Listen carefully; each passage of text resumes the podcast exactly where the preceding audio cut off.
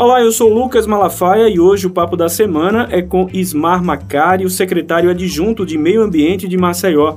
O assunto será a nova alternativa que os maceioenses têm para descartar eletrônicos na cidade, o Ecoponto da Pajuçara, onde a população pode descartar materiais recicláveis, restos de poda, móveis sem utilidade, entre outros. Agora também é um ponto para descarte de eletrônicos com implantação da primeira central de logística reversa de eletroeletrônicos de Maceió e é também a primeira capital do Nordeste a ter um equipamento como esse. É isso, secretário. Seja muito bem-vindo. Obrigado, Lucas, pelo convite. É, na verdade, é isso mesmo. É, essa foi uma conquista muito importante é, que a gestão do prefeito JHC é, viabilizou para que acontecesse.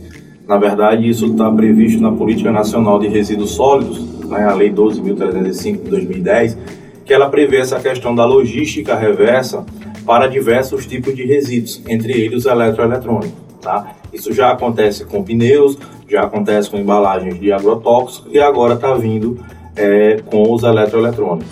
Tá? Isso foi, é, essa demanda, ela surgiu porque a gente sabe que hoje há uma dificuldade de você descartar esse resíduo eletroeletrônico. E esse resíduo muitas vezes tem uma periculosidade associada a ele, que é a questão das baterias. Muitas vezes bateria de celular tem metais que a gente chama metais pesados, que são elementos que podem trazer um sério risco à saúde pública, ou seja, com risco de contaminação, se eles forem descartados de maneira inadequada. Tá? Então a logística reversa, o que é, que é isso?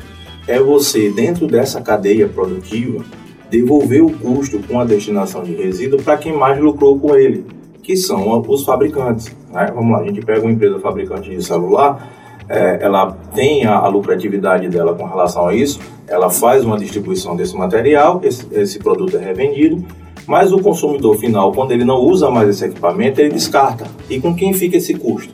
Em geral, fica com o município, né, que foi quem menos teve lucratividade na cadeia. Tá? E fica, digamos assim, com um custo que é um, um custo elevado. Esse procedimento da logística reversa visa devolver esse custo para quem mais lucrou com ele, que seria o fabricante. Por quê? Porque a lei diz que o fabricante ele tem responsabilidade pelo seu resíduo até a destinação final ambientalmente adequada. Agora, secretário, onde fica exatamente o ecoponto lá na Pajuçara, né? E o que é que acontece depois que o cidadão vai lá e descarta o seu material eletrônico? O ecoponto ele fica localizado na rua Campos Teixeira, é, ali na Pajussara. Na verdade, a gente chama de, de, de Pajussara, mas é, ele, o, a exata localização dele ali ainda é Poço, porque é ali próximo do, do conjunto Pajussara. Então, o que acontece? É, essas empresas que fabricam eletroeletrônicos, elas se associaram é, na, na, numa associação que chama ABRE, Associação Brasileira de Reciclagem de Eletroeletrônicos. Essa empresa sem fins lucrativos, ela tem a finalidade de é, organizar essa logística de, de captação desses eletroeletrônicos. Então lá a gente lançou o primeiro ponto, que fica ali no ecoponto da Pajussara, é, e lá a gente vai ter um local para recebimento inicialmente desses eletroeletrônicos de pequeno volume, que seriam tablets, celulares, esses pequenos é, é equipamentos que não tenham mais uso tá, esse descarte. Qual é a nossa ideia? Ao longo desse do, do período, a gente vai aumentar a capacidade para que a gente possa também receber os eletroeletrônicos de maior porte. Tá? Então, como é que funciona? Ele vai descartar, o cidadão vai lá fazer esse descarte num, num recipiente que vai ficar lá fechado, tá? e a Abre, a gente vai operacionalizar isso, vem fazer esse recolhimento e vai dar a destinação adequada para esse tipo de resíduo. É, outros parceiros que a gente vai incorporar nesse processo são as cooperativas de catadores, tá? Por quê? Elas já iniciam esse trabalho, mas muitas vezes elas têm dificuldade de dar essa destinação para esse resíduo eletroeletrônico. Inclusive, elas receberam treinamento muitas vezes para separar a parte reciclável que eu tenho nesses equipamentos e, e poder comercializar, mas eu tenho uma parte ali que não é reciclável e muitas vezes a cooperativa não, não consegue dar essa destinação. Isso termina sendo um problema para ela. A Abre vai entrar nessa questão para justamente fazer a coleta adequada, ressarcindo as cooperativas tá, referente a esse trabalho, já que eles vão funcionar também como pontos de coleta. Ou seja, tem dois aspectos aí nessa iniciativa que, primeiramente, é a questão ambiental, você dá a destinação correta ao resíduo, o meio ambiente agradece, e a questão social também, que acaba beneficiando as cooperativas.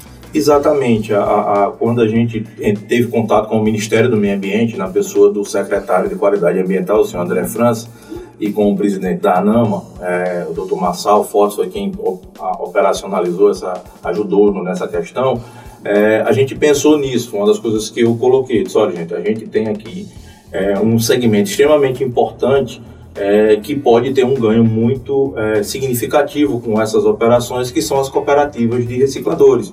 Tá? Eles já, já têm hábito de receber resíduos.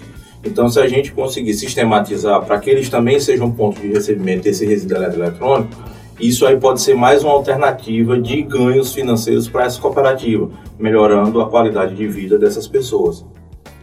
Agora, esse não é o único ecoponto aqui de Maceió.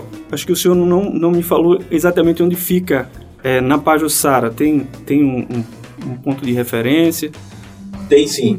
É, na verdade, o ecoponto ele fica localizado na rua Campos Teixeira, é, ali na Pajussara. Na verdade, a gente chama de, de, de Pajussara, mas é, ele, o, o exata localização dele ali ainda é Poço, porque é ali próximo do do conjunto Pajussara. Secretário, mas esse ecoponto da Pajussara não é o único daqui da capital, né? Não, Lucas. É, na verdade, a prefeitura ela, ela idealizou esses ecopontos, na verdade, para o recebimento do resíduo da construção civil. Aqueles resíduos de pequenas reformas que são feitos pelos cidadãos, muitas vezes eles não tinham para onde destinar e às vezes eles contratam né, os carroceiros para fazer esse Que é um outro problema também, né? Porque despejam um local inadequado. Exatamente. Eu tinha um problema sério muitas vezes de descarte em, em, do que a gente chamava de pontos de lixo, tá? Então, o que, que acontece? As centrais desses ecopontos justamente são locais para recebimento desse resíduo de construção civil, né? esse entulho que sobra geralmente de reformas e também aqueles entulhos de podação, por exemplo, às vezes o cidadão faz uma poda na árvore que ele tem em sua casa, ele não tem para onde mandar, então o ecoponto inicialmente se destinava a isso, ao recebimento de resíduo da classe A da construção civil, né, o entulho, e esses resíduos de poda. Tá? Então, como é um espaço muito bom, a gente fez lá uma adaptação justamente para ele poder também receber esse resíduo eletroeletrônico. Tá? E como é uma referência, um, um ponto muito bem centralizado, decidimos iniciar por lá o pontapé para a implantação dessa primeira central de recebimento de resíduos eletroeletrônicos. Secretário, e onde a população pode adquirir mais informações a respeito dos demais ecopontos daqui da capital, bem como as suas respectivas localizações? A, a gestão dos ecopontos é feita pela Superintendência de Desenvolvimento Sustentável. É, no site da Prefeitura consta lá o endereço e o telefone de contato é, e acessando, tendo contato com a superintendência, ela pode informar onde é que é o ecoponto mais próximo da sua residência. Tá bom, secretário, muito obrigado pela participação aqui no Papo da Semana e parabéns pelo trabalho. Eu que agradeço pela oportunidade da gente poder divulgar para a sociedade esse passo importante que a gestão do prefeito JHC tem feito para se adequar do ponto de vista legal, é, melhorando a qualidade de vida ambiental e também melhorando a qualidade de vida social. É isso aí. Valeu.